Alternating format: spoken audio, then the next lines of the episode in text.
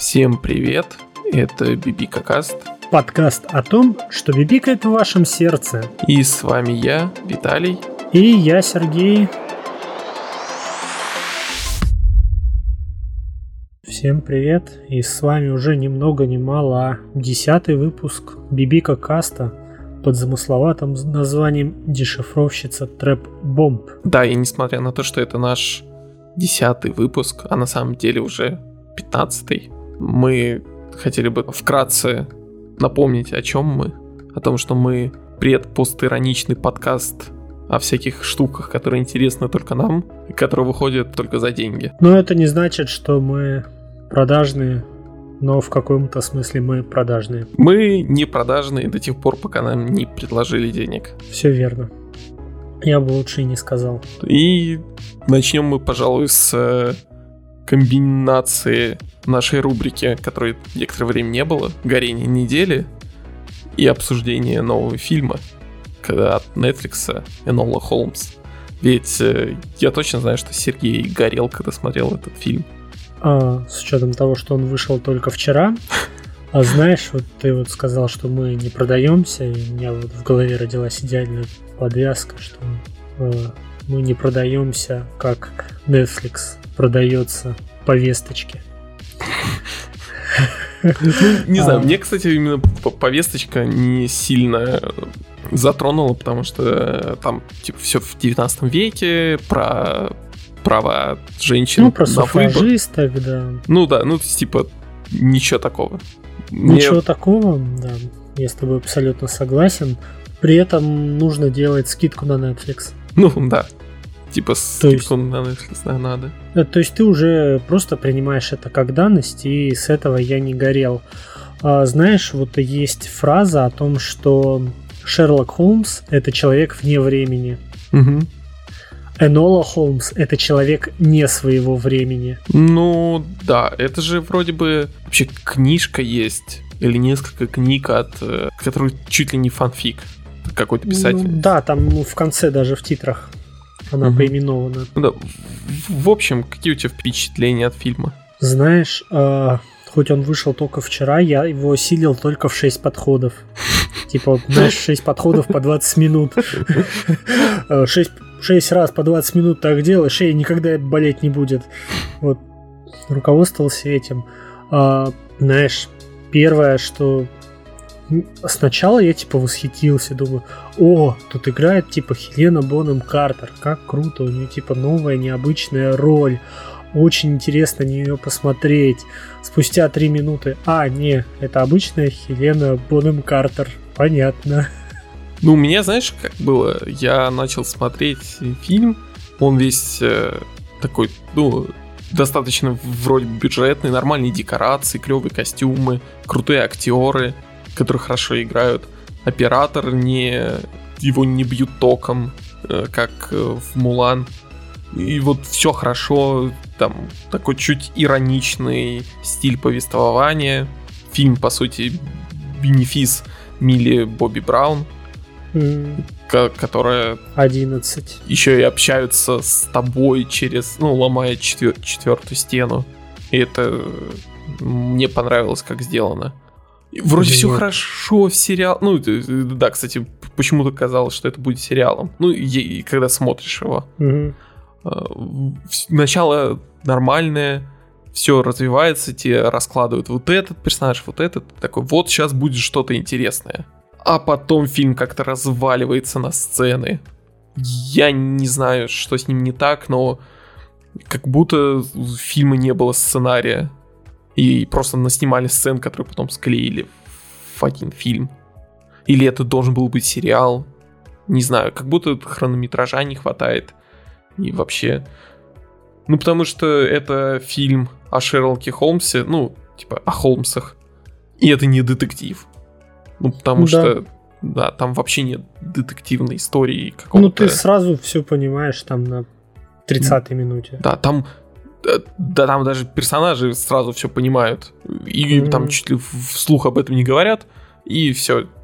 Да потом оно просто приходит к тому, что они сказали в самом начале. Вообще у меня, знаешь, э, под конец меня посетила идея, что это напоминает, знаешь, фильмы э, для подростков из 90-х, вот где были сестры Олсен, Мгм. вот, э, очень много их, вот что-то такого формата. Когда вот я вот э, пришел к этой мысли, я в принципе смирился. Как подростковый фильм, он типа работает неплохо. Ну да, то есть можно...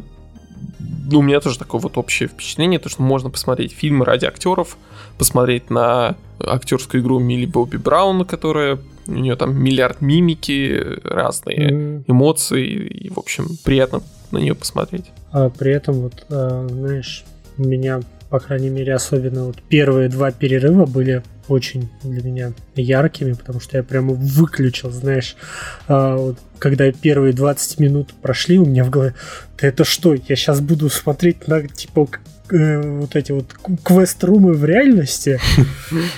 Ну, потому что ну, там реально завязка, как э, классический квест-рум, и Мгм. выключил. Ну Потом- и, в принципе, персонажи ведут себя как и- идиоты.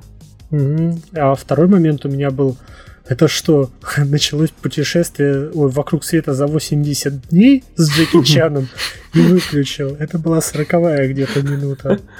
И если ты сказал, что тебе понравилось э, вот этот взлом четвертой стены, Мгм. он мне поначалу я тоже подумал, что круто, но э, потом, знаешь, этот взлом настолько частый, она настолько часто играет на камеру, что я уже просто начал в какой-то момент уставать, и слава богу, во второй половине фильма они как-то от этого отошли, потому что я не могу, а вот как будто не может просто не смотреть в камеру.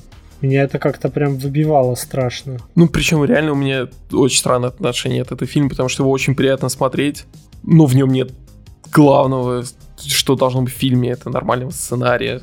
Да. Ну, то есть, э, даже не э, речь о том, что э, должен быть какой-то прям восхитительный сценарий, а просто чтобы, Чтобы нормальный. чтобы весь фильм был вот в- одну линию связан. Хотя была бы какая-то загадка. Ну, да, или... держал вот, в напряжении. А то фильм начинается э, с одной темы. Ты думаешь, вот он будет вот ее развивать. Потом он внезапно сворачивает на вторую. Потом внезапно начинается с третьей темы. В итоге как-то они вроде бы более-менее завершают вторую. И вот в самом конце там, знаешь, то, что казалось будет главной вот э, линией фильма, сюжетной аркой. В конце тебе Мгм. так, типа, на минуту. Ну вот, вот это мы так закончили. Типа, а почему э, вообще это было? Ну, потому что вот так вот. Мы, мы так придумали. Если вам не нравится, можете поставить низкую оценку на кинопоиске. Но если вам понравилось, прошу поставить ее высокую. Да, причем, знаешь, э, в фильме есть несколько ружей Чехова, которые вообще никак не стреляют. Вообще, я в таком был шоке с этого. Да, а есть несколько, которые условно прием из джиу-джитсу, который оказывается ружьем Чехова. Да. Ну, блин, вы о Да. чем вообще? Еще, знаешь, для себя я отметил, что в этом фильме есть же вот эта вот заповедь кино «рассказывай, а не показывай». Мгм. Тут все с точностью да наоборот. Типа рассказывай, но не показывай. Да. То есть нам что-то показали, потом объясняют, что мы только что видели. Ну, типа, большое спасибо, а то я этого не понял. Ну и Шерлок Холмс тут, конечно, совсем странный. Ну, красавчик. Ну, да. Генри Кавилл, да, всегда красавчик, но мне реально вот кажется то, что именно Шерлок Холмс больше всего подвергся то ли урезанию на, на сценарной части, то ли уже на монтажной. Непонятно, потому что его очень мало, он очень странный, у него... Да и Майкрофт Холмс тоже, ну, как-то это Ну, странно. это сугубо функция, по крайней мере, мне так показалось, что он Ну, и Шерлок Холмс тут тоже, знаешь, сугубо функция, по сути.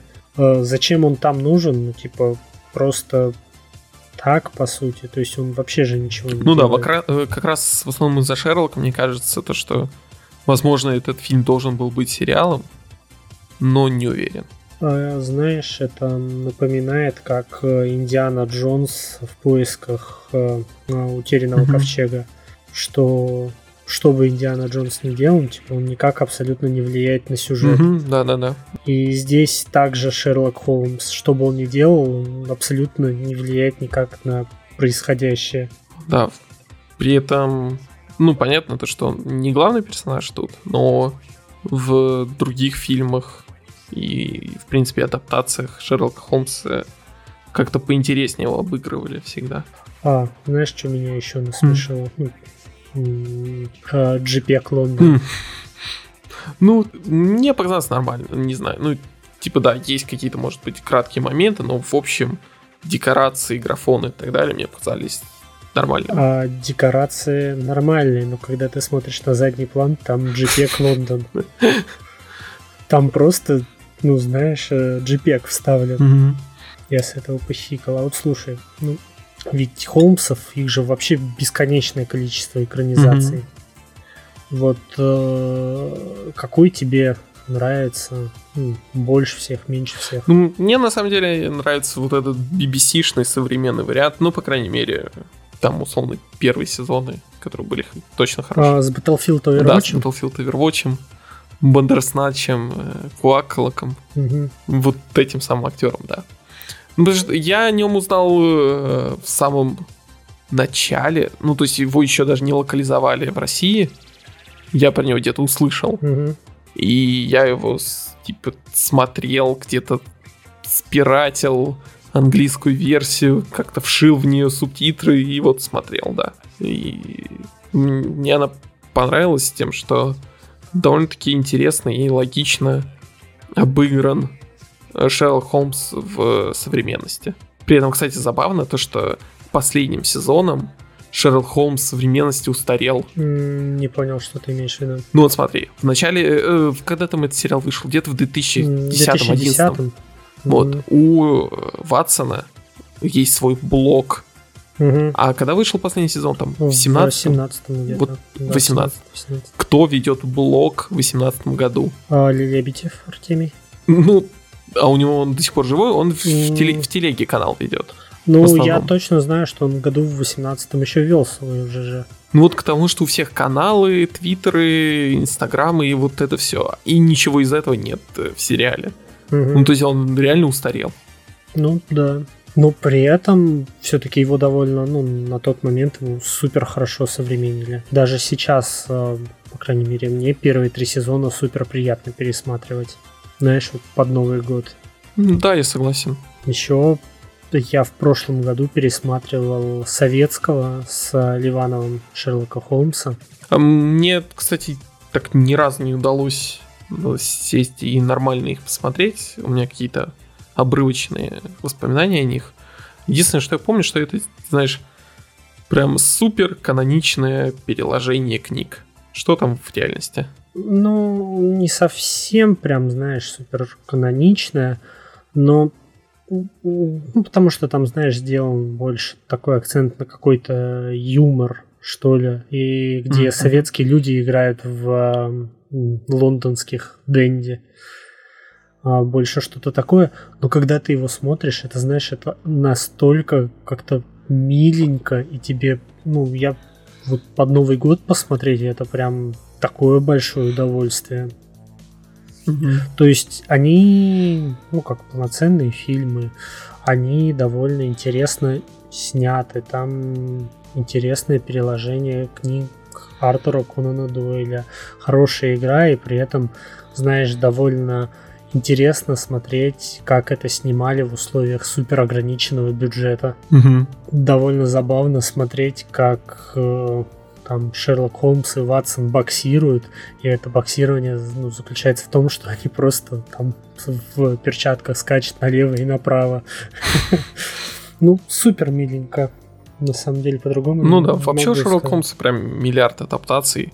Ну, то есть там, помнишь, был американский этот сериал «Элементарно». Это где еще Люси Лью, да, играла? Mm-hmm. Из «Ангелов Чарли». У меня в, в учебниках по английскому языку был персонаж Ширли Холмс. Ну или там фамилия была по-другому. И там тоже через нее какие-то темы подавались. Ну, то есть э, персонаж прям очень гибкий, из которого можно сделать много всего. А, да, даже есть кроссовер Бэтмена и Шерлока Холмса. И если мне не изменяет память, тут могу ошибаться, есть даже кроссовер э, Скуби-Ду и Шерлока Холмса. Да-да-да, было. Поэтому на самом деле вот э, Шерлок Холмс это вполне себе тот, знаешь, персонаж, который на самом деле вне времени может легко прижиться. В то время как Энола Холмс это персонаж, который опередил свое время. Э, ты вообще читал книги по Шерлоку Холмсу? А, я их последний раз читал, знаешь, по-моему, где-то в классе в шестом, седьмом, когда они у нас в школьную программу были включены. Mm. И вот... А я не помню, у меня вроде бы даже не были включены. Но я точно помню, что я читал отдельно даже все книги. И помнишь, там какая структура была? По сути, это процедурал, если говорить про сериальные эти рамки. То, что каждая история отдельно, с mm-hmm. теми же самыми персонажами, и иногда где-то чуть-чуть есть какой-то магистральный сюжет, но в основном там отдельные истории. Да. И как бы предполагается, что ты взял книгу, прочитал одну историю, пошел дальше что-то поделал. Угу. И вот про то, что взял один кусочек, получил от него удовольствие, в играх же тоже есть похожий жанр. Это рогалики, где ты начинаешь там уровень условно, э, играешь, и после смерти ты откатываешься в самое начало. И вот как раз э, недавно, наконец-то, из Euro Access э, вышла игра от э, Supergiant Games, Hades, который... Я даже не знаю, как ее перевести на русский в плане... Аид. Я понимаю, что это Аид, но как-то э, название игры Аид не звучит, а Гадес у нас как-то не очень... Ну, тоже не звучит. Ну да, типа, ну, то мало кто использует игра Гадеса. Все-таки, ну, связана с Аидом, как, знаешь, с территорией, насколько я понимаю. Ну да, то есть ты выбираешься из этого ада. Ну, ты в него не играл еще, нет? Он у меня скачан, но я до него еще не добрался. В принципе, знаешь, Hades это интересная игра, там, как обычно, прям бомбезный саунд и арт-дизайн, как у Supergiant. Ну, подожди, начни сначала с того, о чем она. Игра — это рогалик, в котором ты э, играешь за сына Аида, и ты пытаешься сбежать из ада.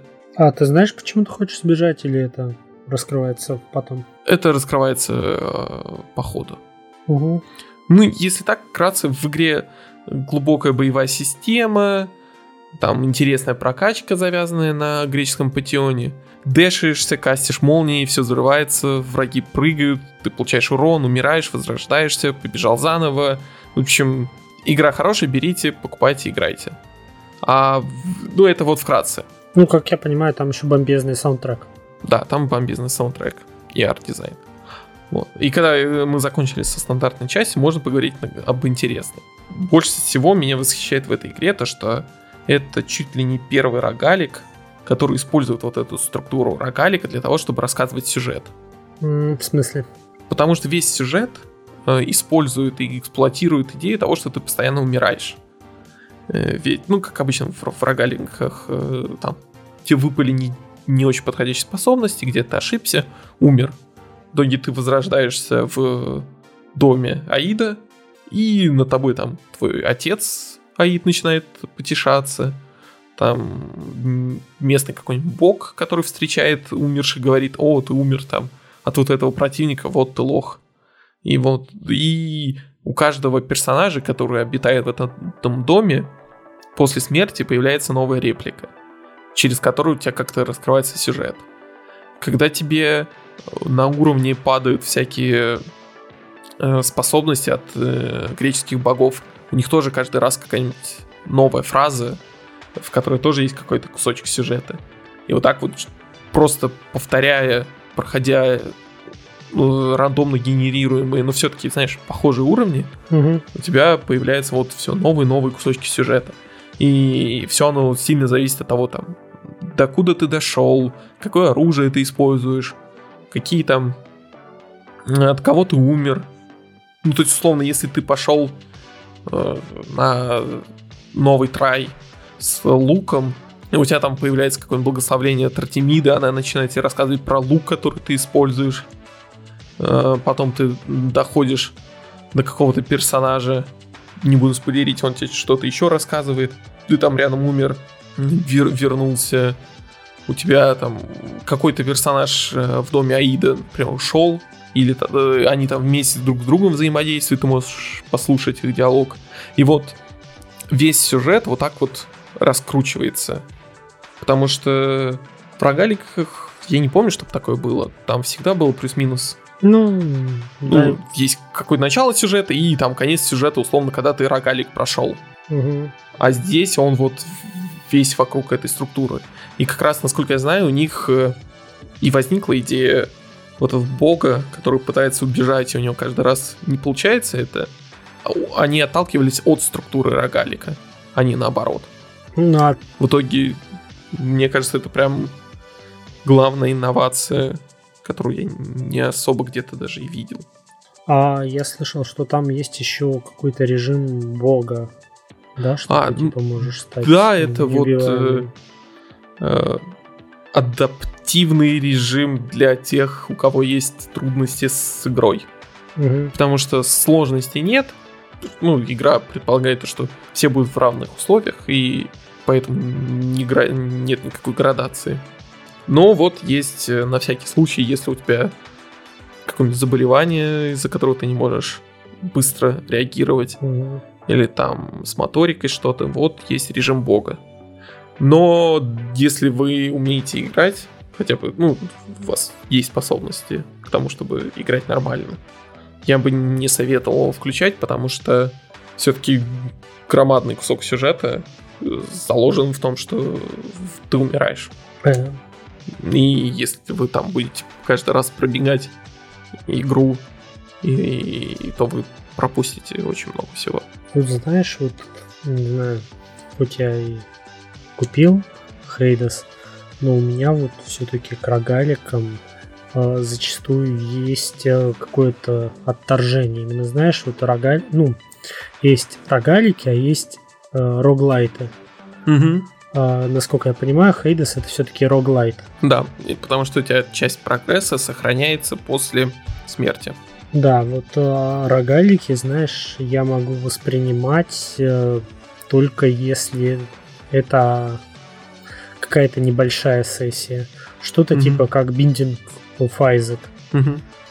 Ну, то есть, ну, там, считай, ты весь прогресс теряешь и сюжет но при этом все-таки сессия не такая большая, чтобы тебе было жалко за результат. А если, ну, в таком, знаешь, глобальном смысле э, ты возьмешь э, Diablo 3, которая в последнее время тоже считается рогаликом, mm-hmm.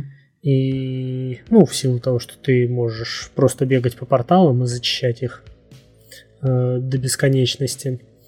И если ты там включишь режим, который влечет постоянную смерть, и проиграешь, а до этого ты наиграл 40 часов, то такие рогалики, если честно, не очень люблю.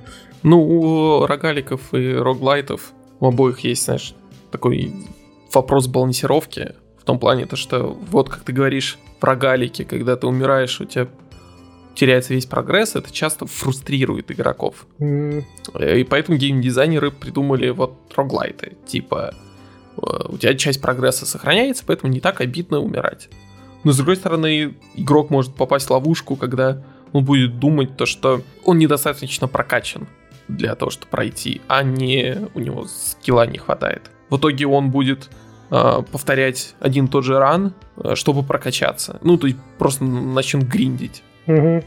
И это тоже не очень хорошо. И вот надо это как-то правильно балансировать. Ну, это да, это от сложности зависит. И в Хейдес э, есть некая прокачка, она, ну, вне уровня, она влияет, но не прям радикально. Но при этом э, один из вот как раз принципов roguelite а в том, что тебе не жалко умереть, потому что ты узнаешь что-то новое. Угу. Поэтому иногда тебе даже хочется умереть. Ну там, ты чувствуешь, то, что у тебя не очень хороший build получился, и ты, ладно, на этом боссе я сольюсь, зато узнаю всяких крутых штук, поговорю с интересными персонажами. То есть отчасти эта игра возвращает 2007. Угу. А вот, э, допустим, ну если снова отойти от Хейдас, тебе нравятся вот какие-нибудь другие рогалики? Можешь порекомендовать тоже что-нибудь? Вообще есть э, Dead Cells, который сейчас э, ну, сильно известен. Его Мгм. почему-то часто называют прям Митроидвани, но скорее это, это реально рогалик, ну, роглайт с легкими элементами Митроидвани. Что меня как раз в свое время расстроило. Я все-таки даже ждал, что там будет прям чистый Митроидвани. Мгм. Но он э, в своем жанре прям очень хороший. Еще есть э, Rock Legacy и сиквел, который скоро выйдет, Rock Legacy 2. Еще, конечно, Спиланки и вторая часть, которая буквально недавно вышла. Э, Ты уже упомянул Binding of Isaac. И, конечно, одна из моих любимых игр это FTL, Мгм. который я купил несколько раз на разных платформах. Ну, тогда можно и продолжение, не продолжение, а вторая игра от этой же студии, которая Into the Bridge. Into the Bridge, да. Да, она такая пошаговая тактика с элементами роглайка. Да, она тоже очень хорошая. Если у вас есть Switch, очень рекомендую на него взять. М, Меня, вот, знаешь, среди рогаликов, я, наверное, мой самый любимый это все-таки Binding of Isaac, потому что за, нем, за ним я провел какое-то неимоверное количество времени. Конечно, не столько, сколько провели мои друзья. То есть у меня есть друг, в, который в Стиме вывел все ачивки на Binding of Isaac, вот, которые там э, автобиос, по-моему. Да, ск- сколько их там, 400 штук, что ли? Ну, что-то около того, очень много. И я не знаю, как он это сделал, у него наиграно что-то типа, знаешь, полтысячи часов. Ну, это прям, наверное, ему очень нравится эта игра. Хотя было бы, наверное, забавно, знаешь, увидеть в стиме от него обзор на Binding of Isaac с э, полтысячи часов, типа, не очень. Пустая трата времени. Ну, конечно, да, он играет в эту игру, как будто ему заплатили за это. Ну да, на работу как ходит. Да, а нам не заплатили за наш нерекламный блок. И если йоу-йоу-йоу для тебя не пустой звук, Если ты можешь срифмовать кола и школа, может быть, тогда тебе нужно задуматься об образовании. об образовании в рэп-школе, высшая школа жизни и рэпа. Там тебя научат не только рифме, но и тому, как приспустить штаны и выглядеть круто. А также, где найти самые оптимальные золотые коронки на зубы по соотношению цена-качество. В преподавательский состав входят такие именитые рэперы и битмейкеры, как MC Virgin Keeper, DJ 300 Bucks и другие. В школу очень высокий отбор. В качестве вступительного экзамена вам необходимо отправить речитатив со словами «Круто», «Вес бруто» и «Остолоп». Желаем всем удачи в этой школе жизни. Если оплатишь стандартный курс в школе прямо сейчас, то абсолютно бесплатно получишь вебинар о том, как рекламировать чебупели и макарошки с сыром. И, а, знаешь, а, зачастую ведь рогалики это такой жанр, который очень недружелюбен к игроку. Ну, то есть он преподносит тебе испытания, которые ты все-таки должен превозмочь. А, вот в моем детстве одно из таких игр, которое тебе выкидывало такое испытание, которое, чтобы знаешь, необходимо было превозмочь, это была Готика. Мгм. Да, я тоже очень любил готику.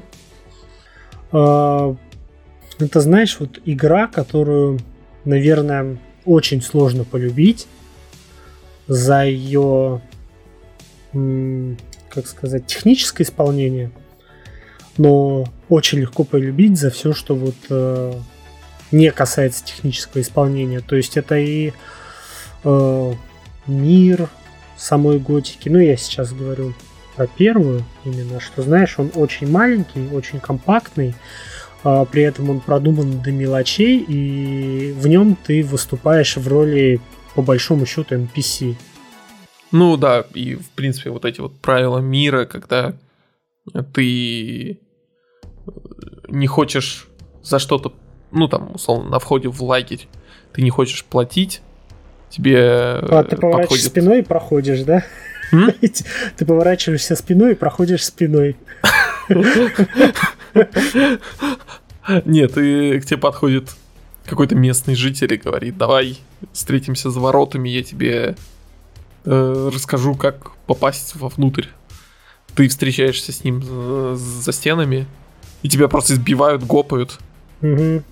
И вот, ну, да, так бы и произошло в мире, наполненном преступниками.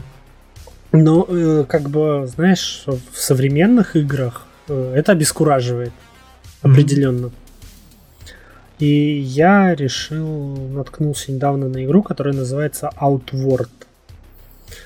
Э, и почему-то многие ее, знаешь, сравнивают с Dark Souls. Ну, наверное, потому что сейчас принято все сравнивать с Dark Souls. То есть, знаешь, например, для меня вот было посмотреть Энолу Холмс, ну, чисто Dark Souls от мира кинематографа. Вот, но а, как по мне, Outward это что-то ближе к готике. То есть это игра, в которой ты не центр земли, и ты избранный пуп земли, который должен спасти этот мир, а ты скорее NPC, к которому соответствующее отношение. То есть, ну, игра, она супер к тебе недружелюбна во многих аспектах. То есть она начинается с того, что ты попадаешь в кораблекрушение, твой корабль ломается, ну, там, и ты оказываешься с, потом в результате некоторых событий небольших в своем родном доме, выходишь из дома, и тебе говорят, а, ты вообще-то нам не платишь налоги, уже 4 месяца. А, мы даем тебе 5 дней, ты нам приносишь 150 серебряных, или мы тебя выгоняем. Я подумал, знаешь, что ну, типа, ладно, что 150, ну, типа, 5 дней, не может же это быть серьезно. Что-то там бегал, прыгал, гулял, там попадал во всякие истории, а, забыл про этот счет времени, вернулся в деревню мне, и просто вижу, что мой дом заколочен и типа разрушен, все, его нету. И играть я просто говорю, ну, мол, ты сам дурак. А, и я такой, ну, и это типа не устраивает. Решил переиграть и заработать эти 150 серебряных монет. А их оказалось заработать так сложно. Это просто какой-то ад. То есть, э, э, знаешь, э, в играх бывают ограничения вот по рюкзаку. Но mm-hmm. тут мало того, что у тебя рюкзак типа супер маленький и карманы супер маленькие, тебе постоянно необходимо заниматься вот этим микроменеджментом инвентаря. А во-вторых, с рюкзаком тебе просто невозможно драться. То есть ты становишься супер медленным, и для нормальной драки тебе его нужно скидывать. Вот, то есть буквально бросать на поле боя и драться. А в следующем, что даже если ты его скинешь, не факт, что тебя не убьют, потому что кусается типа супер больно. То есть это вот реально как в готике. То есть, знаешь, пару тычек, и ты умер. А что самое забавное, что, ну, как бы тут как таковой смерти нету, ну, ты теряешь сознание, и потом тебе маленький там текстом пишут, что тебя нашел там такой-то человек и там отвел тебя в город.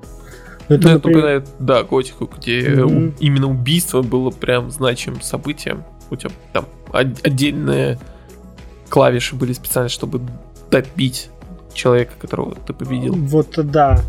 И здесь, ну, как бы, соответственно, ты не умираешь, а м, кто-то тебя находит, куда-то отводит, и это может быть хороший человек, он, например, тебя может в город отвезти, а может быть бандит, он может тебя, соответственно, поработить и заставить тебя работать в шахте на него. И тебе нужно придумывать, как э, оттуда выбраться. И это, знаешь, в современных играх такое просто э, безобразное отношение к тебе как к игроку, оно вот прям обескураживает. Ты даже ну, сначала просто теряешь, теряешься и не знаешь, что делать. И при этом, а, когда ты гуляешь по, по миру, тебе нужно постоянно следить, знаешь, за индикатором того, хочешь ли ты спать, хочешь ли ты кушать, хочешь ли ты попить, потому что это тоже накладывает свои эффекты.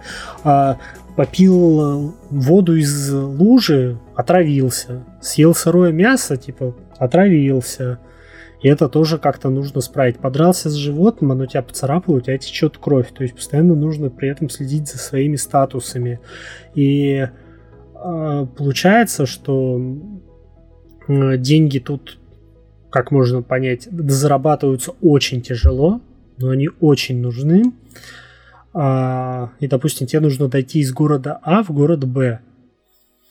И ты просматриваешь свой, знаешь, полностью маршрут, как его сделать, типа, чтобы не драться со всеми.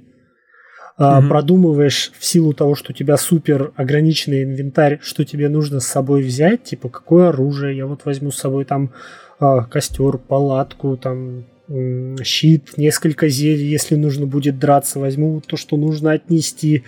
И, соответственно, идешь. И мне это напомнило... А, еще ты продумываешь, соответственно, одежду, которую ты возьмешь, потому что там отличается в том числе, то есть есть э, зимние биомы, там нужна своя одежда, жаркие биомы, там тоже нужна своя одежда. И это для меня стало, знаешь, э, как Death Stranding. Угу. И но если Death Stranding для меня, как ты помнишь, было разочарованием 2019 года, то здесь для меня это было открытие 2020 года. то есть, э, как по мне, так э, вот, э, тактическая, вот, тактическая составляющая прогулки с пункта А в пункт Б для меня мне понравилась намного больше, чем в Death Stranding. Вообще, насколько игра готова, завершена? Ну, то есть ее можно типа, купить и играть, или надо чего-то подождать, там, релиза? Да, она уже вышла, в нее можно уже купить и играть, но тут нужно понимать, что это э, разрабатывала там небольшая инди-команда, и, mm-hmm. к сожалению, хоть основная квестовая линейка, она довольно интересна, но побочки там сделаны, знаешь, э, очень плохо, буквально там сходи то, принеси туда, и они тебя ну, не могут очень сильно заинтересовать зачастую. И в силу того, что это в том числе и песочница, зачастую тебе приходится самому искать какие-то развлечения, что, ну, безусловно, может отпугнуть тебя как игрока. И нужно сказать, что графика там тоже не очень передовая, но при этом, вот знаешь, есть э, такие игры, где хоть графика и не очень, но видно, что э, в игру вбухивались какие-то вот безумные человека ресурсы, и они из своего таланта выжимали максимум, и чтобы сделать вот какую-то атмосферу хотя бы и картинку все-таки душевной, а не просто не очень. Угу. То есть она довольно-таки красивая. И снова же, еще раз повторюсь, что она дарит довольно-таки необычные истории, которые чем-то напоминают э, игру RPG Кенши, где тоже с тобой может произойти что угодно.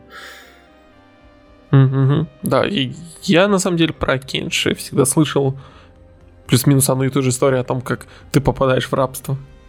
Mm-hmm. Она как-то очень многим людям попадает. Да, и, наверное, если кратко подытожить, то эта игра, она явно не для всех, она куция, она тебя не любит, в ней вот нету бесконечного разнообразия, которое сейчас есть практически во всех AAA проектах, но при этом эта игра на настолько уютно, атмосферно и в нее приятно играть, что наверное, для меня это одно из таких, знаешь, открытий 2020 года. То есть, если вам охота какой-то, ну, такой небольшой проект, который будет тебе плевать в лицо, а тебе от этого будет хорошо, то я бы порекомендовал Outward. Тем более, на момент э, записи подкаста она стоит, ну, не столь дорого, там что-то типа, знаешь, рублей 600-700. Угу. Вот. А говоря о том, что не для всех и прям нишевая, сейчас э, в мире супер нераспространенным является водородное топливо.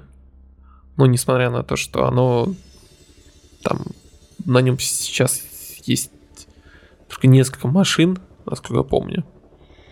Э, Airbus, э, который самолеты, недавно представили свою концепцию видения будущего э, авиационного. э, с учетом нулевого выброса углекислого газа. Ведь э, на самом деле сейчас же э, есть э, вот эти вот гонения авиации за то, что слишком много полетов, двигатели выбрасывают углекислый газ, э, потепление и вот это все. Хотя на самом деле от автомобилей больше вреда. Но, несмотря на вот это вот, знаешь, эф- эфемерную выгоды прямо сейчас, угу. Airbus уже как бы смотрит в будущее. И вот они представили три концепта самолетов, работающих на водородном топливе.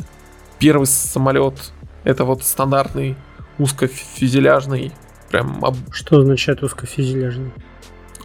Обычный гражданский угу. лайнер, на котором ты можешь полетать, в котором два ряда кресел, э, ну, не два по ряда. Три а... места, да. Ну, два по три. Да, два, два по три. Две колонны, скажем так. Вот, и предполагается использовать э, жидкий водород. Ну и там, соответственно, с другими модифицированными двигателями. Угу. Второй вариант это турбопроп э, с... Кто что? Э, турбовинтовой двигатель. Это когда э, реактивная тяга двигателя тратится на раскручивание винта. винта. Угу. И это предполагается маленьким региональным самолетом, э, там с пассажиром вместимостью до 100 человек на всякие там ближние магистральные рейсы. И третий, самый странный, э, с, ну, это самолет с разновидностью аэродинамической схемы летающее крыло. Ну, то есть самолет будет не выглядеть как обычно в виде карандаша, угу. а вот э, вся плоскость самолета э, будет крылом. Я, если вот. честно, даже... Это что-то типа как из фильмов про Бонда, что ли? Э, это, знаешь, э, есть бомбардировщик стелс.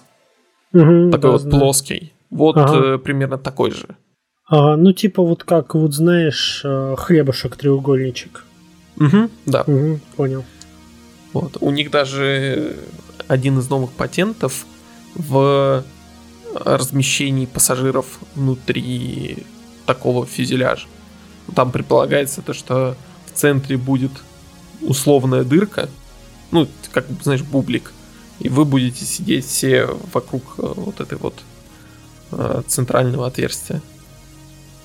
Ну, и но смотреть по полету. Если честно, это звучит супер странно.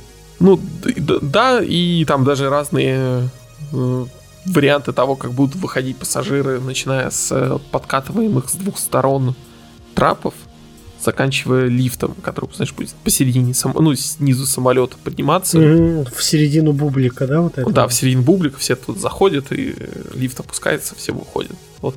Ну, это звучит круто. Ну, идея вот этого летающего крыла, ну... Летающего бублика, давай вот так. Да, окей, давай, летающий бублик. Во-первых, э, в... Ой, слушай, простите, я перебью, а ты представляешь, какой будет бум активности вот этих конспирологов, уфологов? Mm-hmm. Типа, в небе летающий бублик.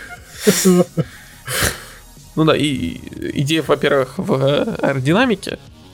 Во-вторых, э, инженеры Airbus предполагают, что в таком форм-факторе будет удобнее расположить хранение э, водородных баков.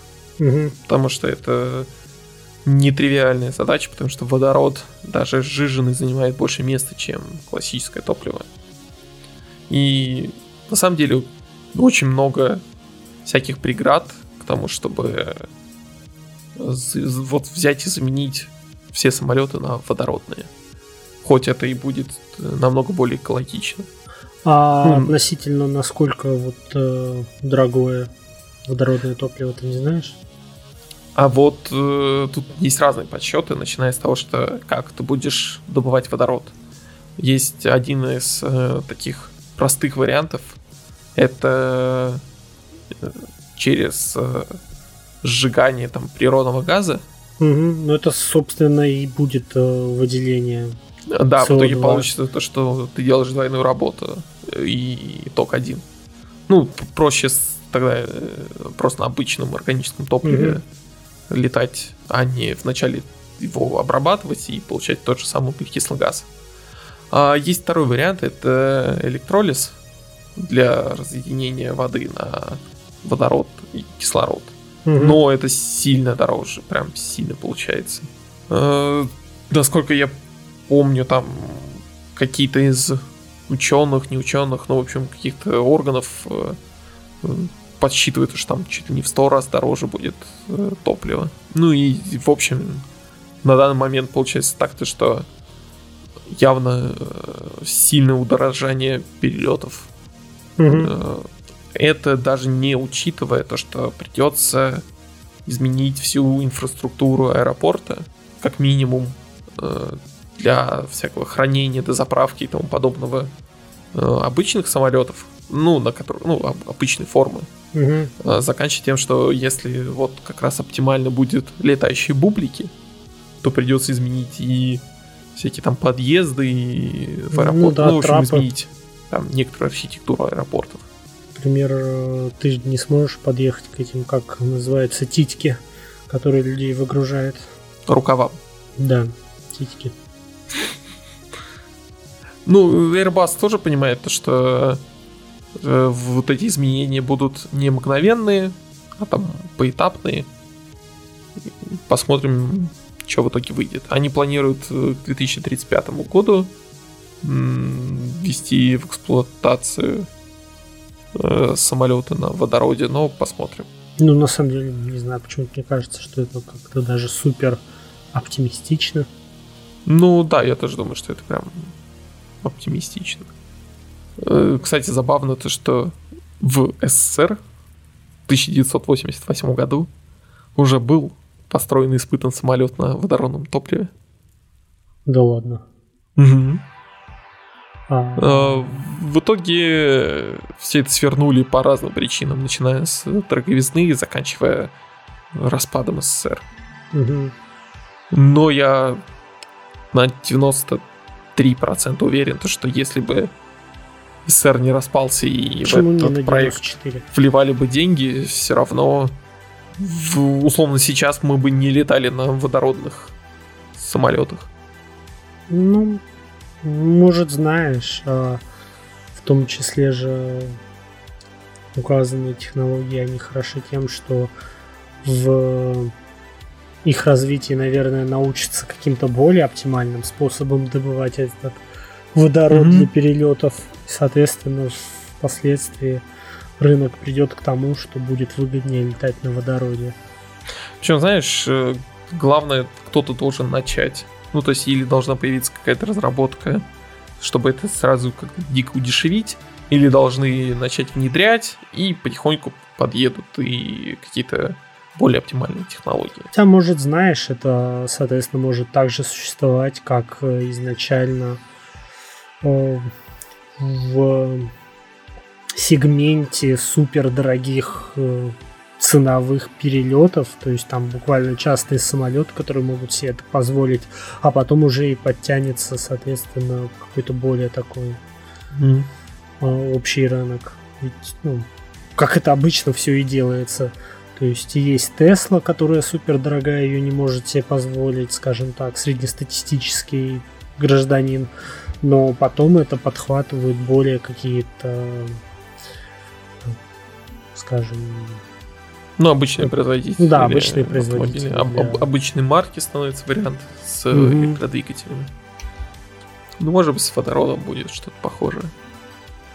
Ну, держим кулачки за нашу планету Землю, получается. Да. А еще мы держим кулачки за наших патронов, из-за которых и существует этот подкаст. Которым мы бесконечно благодарны.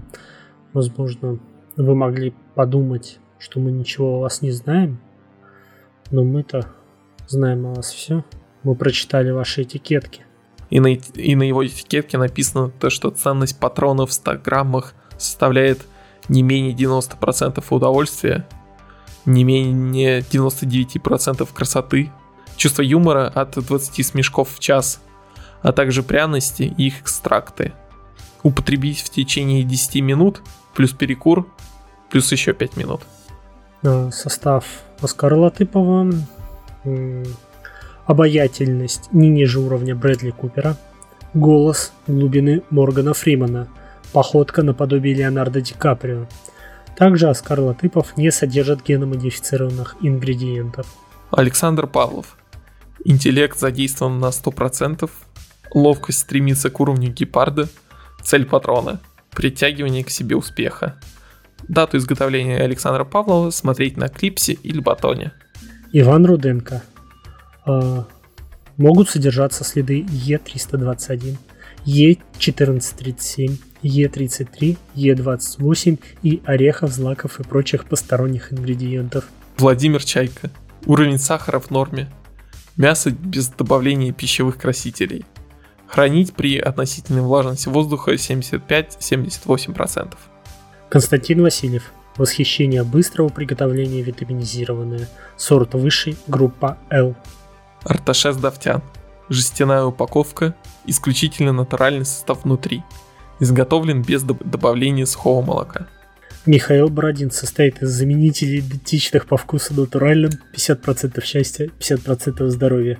Всем спасибо за то, что слушали нас. Подписывайтесь на Patreon, пишите нам по почте. Да, которая будет обязательно в описании этого выпуска. И не забывайте, что вы можете также оставить комментарии в iTunes и, если есть возможность, в других подкастоприемниках. Я регулярно их обновляю, поэтому в случае чего мы сами вам напишем. Да, так что еще раз всем спасибо, всем пока. Муа.